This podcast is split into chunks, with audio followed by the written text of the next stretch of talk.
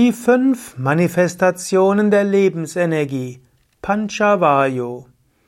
Kommentar zum 95. Vers des Viveka Chudamani.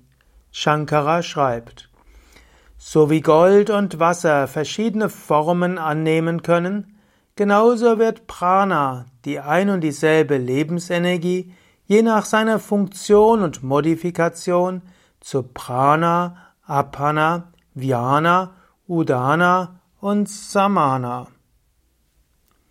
Also fünf Formen der Lebensenergie. Es gibt ein einziges Prana, eine Lebensenergie. Aber diese Lebensenergie nimmt verschiedene Formen an. Du siehst, Shankara geht jetzt zum nächsten Objekt über. Zuerst hat er gesprochen über den Körper.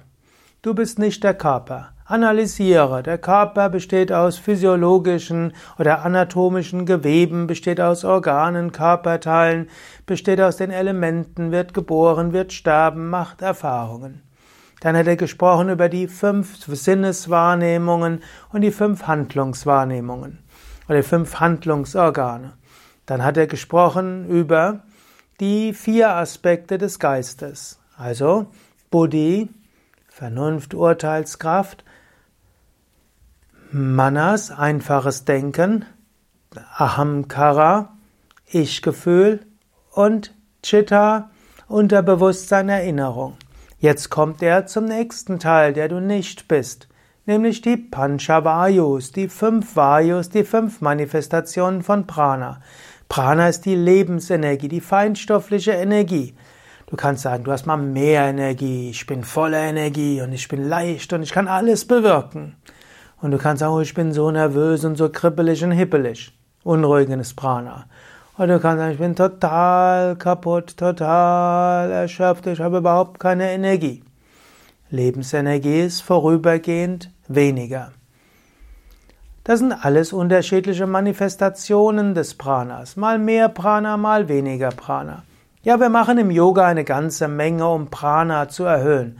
Wir üben Asanas, wir üben Pranayama, wir wiederholen Mantras, wir haben eine sattwige Ernährung, ja, wir konzentrieren uns in der Meditation auf Chakras und so weiter. Alles, wir tun so viel, um mehr Prana zu haben. Trotzdem, du bist nicht das Prana. So wie wir im Yoga viel machen, um den Körper gesund zu halten. Du bist nicht der Körper so wie du vieles tust, um deine Wohnung ordentlich zu halten. Du bist nicht die Wohnung. Und das Prana hat wiederum fünf Funktionen. Hm, Prana im weiteren Sinn ist alle Lebensenergie. Im engeren Sinne gibt's Prana als Energie hinter der Atmung und Überlebensinstinkt. Du hast Apana als die Energie hinter der Ausscheidung und hinter Sexualität, hinter Menstruation, Geburt und letztlich auch Kreativität und Schöpferkraft. Dann hast du Samana und Samana ist die Kraft hinter der Verdauung und der Aufnahme letztlich von der Nahrung und auch letztlich Transformation. Dann hast du Udana und Udana setzt sich die Energie hinter der Kehle, Energie hinter dem Nervensystem, hinter dem Schlafen, hinter dem Sprechen, auch die Energie, die dir hilft, gut zu schlafen, auf Astralreise zu gehen, letztlich nach dem Tod den physischen Körper zu verlassen. Und du hast Vyana hm, als Energie hinter Blutkreislauf und Muskeln, letztlich die Energie hinter der Bewegung, etwas tun, bewegen und dich bewegen. Das sind die fünf Manifestationen von Prana, die fünf Vayus.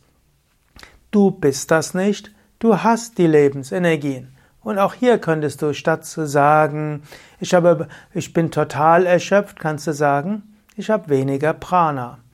Anstatt zu sagen, ich bin so nervös, kannst du sagen, Udanavayu ist unruhig. Anstatt zu sagen, ich, hab, ich muss jetzt unbedingt Sex haben, kannst du sagen, Apanavayu ist gerade stark. Anstatt zu sagen, hm, ich bin total kaputt wegen Menstruationsbeschwerden, kannst du sagen, Apanavayu wirkt gerade. Anstatt äh, zu sagen, oh, ich habe Verdauungsbeschwerden, ich weiß nicht, was ich tun soll, kannst du sagen, Samana Vayu muss noch besser wirken. Also, es hilft, diese Klassifikation hilft dir, dich zu lösen. Und darum geht es Shankara.